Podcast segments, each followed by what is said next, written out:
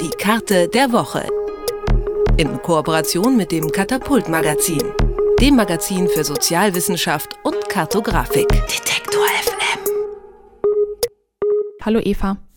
Hallo. In deinem Artikel sprichst du von über 300 Vermittlungsagenturen in Deutschland, die fungieren als Schnittstelle zwischen Arbeiterinnen und Pflegebedürftigen.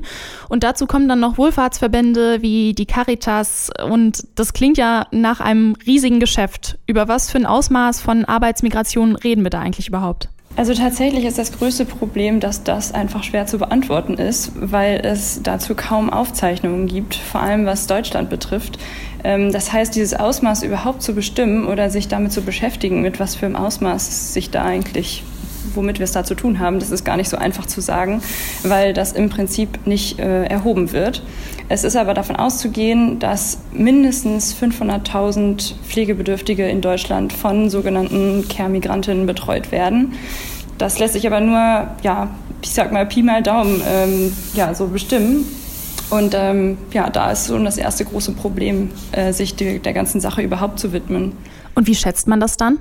Also ähm, die Uni Frankfurt hat dazu ein ähm, Forschungsprojekt äh, schon länger äh, in Betrieb und die haben sich der Zahlen aus Österreich bedient, weil es in Österreich jetzt seit 2007 legal ist, Pflegebedürftige durch Pflegehilfen im eigenen Haushalt betreuen zu lassen und dadurch sind die dann eben auch ja, registriert. Das heißt, man kann da ähm, als in Anlehnung an deren äh, Zahlen, die es da gibt, seitdem äh, Hochrechnungen anstellen, wobei man natürlich bedenken muss, dass die Dunkelziffer äh, viel größer ist, weil lange nicht alle legal angestellt oder registriert sind, weder in Deutschland noch in Österreich oder in der Schweiz. Und weil es diese Dunkelziffer gibt, ähm, das betrifft ja auch wahrscheinlich dann die Dunkelziffer zur Schwarzarbeit, oder? Genau, also das ist das, was ich vor allem damit meine. Es gibt zwar viele Agenturen, die diese Vermittlung leisten, aber trotzdem funktioniert auch viel über Mund-zu-Mund-Propaganda. Das heißt, ja, Migrantinnen, die schon in Haushalten gearbeitet haben, tauschen sich untereinander aus und genauso mit den Familien. Ähm, das heißt, vieles läuft auch ohne Agentur und nicht alle Agenturen ähm, melden natürlich auch ihre äh, Arbeitskräfte an. Dass es in Deutschland einen Bedarf an Pflegekräften gibt, das ist ja bekannt. Welche Gründe gibt es denn noch für diese Arbeitsmigration nach Deutschland? Ja, das hat verschiedene äh, Gründe, die in finanziellen, ähm, also das finanzielle Problem ist eines der wichtigsten und zwar ist es eben so, dass die Pflegeversicherung nicht alle Kosten deckt für pflegebedürftige Personen, die eben äh, Hilfe in Anspruch nehmen müssen, ähm, weil sie entweder ja, solche Krankheiten haben, die professionell versorgt werden müssen oder weil sie so hilfebedürftig sind, dass man sie 24 Stunden betreuen muss. Dadurch, dass die Pflegeversicherung zwar für jeden Pflegegrad einen bestimmten Satz je nach Krankheit, also sehr individuell ausschüttet, ähm, gibt es zwar eine Teilabdeckung der Kosten, aber eben keine komplette. Und dann gibt es verschiedene Möglichkeiten. Einmal die stationäre Pflege im Heim. Das zweite ist über ja, Dienste, die vorbeikommen, also Pflegedienste, die dann für ja, bestimmte Betreuungsmaßnahmen, sei es Essen, Waschen, ähm, Medizin, also Medizin verabreichen, vorbeikommen. Und ähm, das kostet natürlich auch Geld. Und häufig ähm, ist das Finanzielle ein ganz wichtiger Punkt, weshalb man sagt, wenn sich das nicht leisten kann, möchte man trotzdem die Pflege gewährleisten und dafür sucht man sich dann eine Pflegemigrantin, die das übernimmt. Was löst diese Arbeitsmigration denn für Probleme, also für mögliche Probleme im Herkunftsland aus? Ähm, tatsächlich ist es auch da ein zweischneidiges Schwert, sagen wir mal. Und zwar ist es eine Möglichkeit für viele Frauen, die ja, Mütter häufig sind, ähm, mit einer Familie eben in ihren Herkunftsländern, die durch das Geld, was sie hier in Deutschland oder in, in europäischen Ländern wie auch Österreich oder der Schweiz verdienen, ähm, das bringen sie mit nach Hause und können damit durchaus ihrer Familie einen besseren Lebensstandard ähm, gewährleisten, ihren Kindern bessere Bildungschancen im, im besten Fall. Ähm, das heißt, es entlastet finanziell die Familie zu Hause schon. Gleichzeitig verursacht es auch neue Probleme, weil dann die Mutter ähm, fehlt. Das heißt, die Familie muss sich anders organisieren und zusätzlich werden diese Frauen in ihren Herkunftsländern stigmatisiert und diskriminiert dafür, dass sie das Land und ihre Familie verlassen und eben nicht ihre ich sag mal, angestammt äh, von vielen als ja, festgeschriebene Rolle der Mutter und Ehefrau zu Hause erfüllen. Die Arbeitsmigration wird von den Vermittlungsagenturen ja als Win-Win-Situation sowohl für die Pflegebedürftigen als auch für die ausländischen Arbeiterinnen dargestellt. Wie stellt sich das in der Realität dar? Tatsächlich geht es sogar noch um eine Dimension mehr, und zwar auch für die pflegenden Angehörigen. Was nämlich auch ein großes Problem darstellt, ist, dass die pflegenden Angehörigen sehr stark belastet sind durch Pflege, die sie zu Hause an ihren ähm, ja, Verwandten und äh, Familienmitgliedern, die krank sind, leisten müssen, weil das häufig die Angehörigen auch selber sehr unter Druck setzt.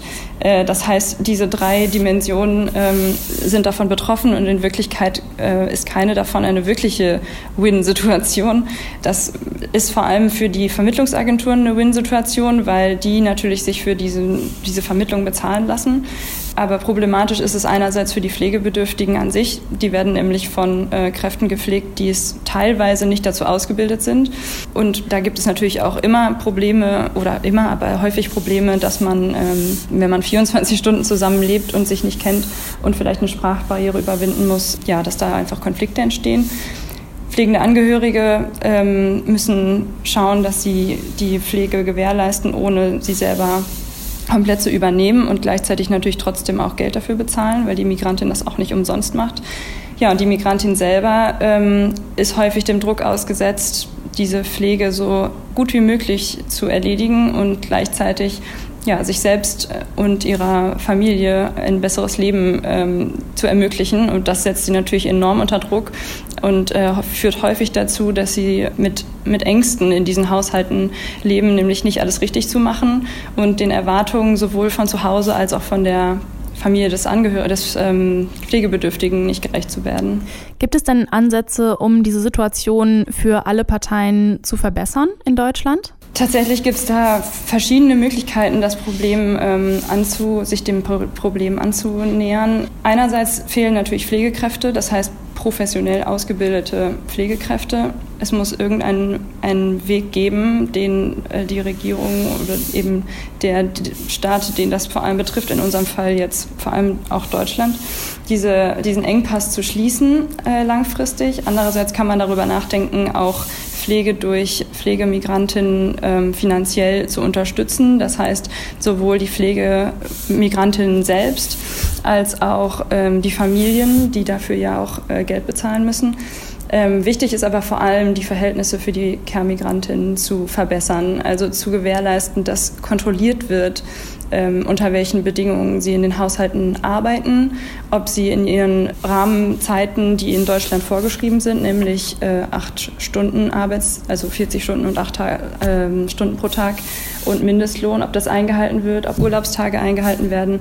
All diese Dinge äh, werden mittlerweile ähm, zwar sind zwar mittlerweile bekannt, werden aber nicht kontrolliert. Und in einem Privathaushalt ja, bleibt es eigentlich auch allen verborgen. Das ist das große Problem. Über Arbeitsmigration in der Pflege habe ich mit Eva Pasch vom Katapult-Magazin gesprochen. Danke dir, Eva, für diesen Einblick. Gerne. Die Karte der Woche. In Kooperation mit dem Katapult-Magazin, dem Magazin für Sozialwissenschaft und Kartografik. Detektor